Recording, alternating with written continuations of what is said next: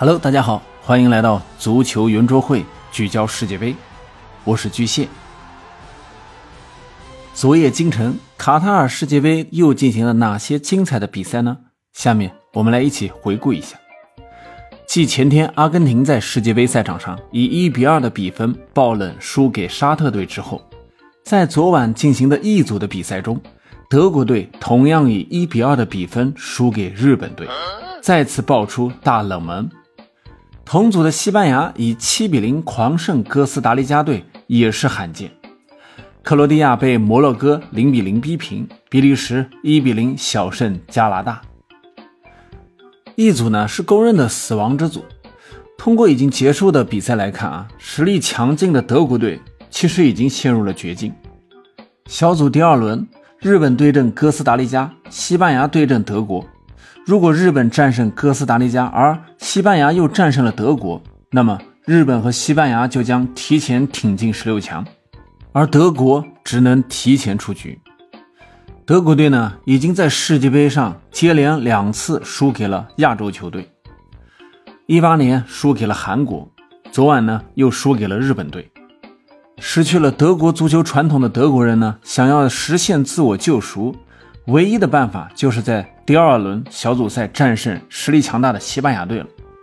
不过，在我看来，这将非常的困难。从昨晚的比赛中，我们可以看出，缺少传统型的中锋，使得德国队终结能力明显不足。同组的西班牙则是七比零狂胜了哥斯达黎加队。奥尔莫、阿森西奥、费兰托雷斯、加维、索莱尔、莫拉塔携手上演了一场进球盛宴。其中，西班牙小将加维的进球，使他以十岁零一百一十天成为了西班牙世界杯史上最年轻的进球者，同时呢，也是世界杯史上第三年轻的进球者。F 组的克罗地亚零比零被摩洛哥逼平。克罗地亚虽是上届世界杯的黑马，但此次出战世界杯的阵容已经老化了。比赛中啊，虽有几次不错的机会，但最终都没有转化成进球。也是有一些可惜的，而 F 组第一轮的另一场比赛中，比利时以一比零击败了加拿大队，取得了开门红。上半场，加拿大队的阿方索·戴维斯主罚点球被比利时门将库尔图瓦扑出，随后比利时的巴舒亚伊打破僵局。下半场双方均无建树，最终呢一比零的比分保持到了中场。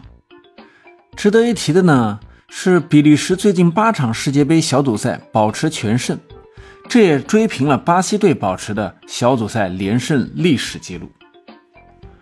F 组首轮结束，比利时击败加拿大，以三分排名小组第一；克罗地亚和摩洛哥互交白卷，以一分并列第二，而加拿大则是零分垫底。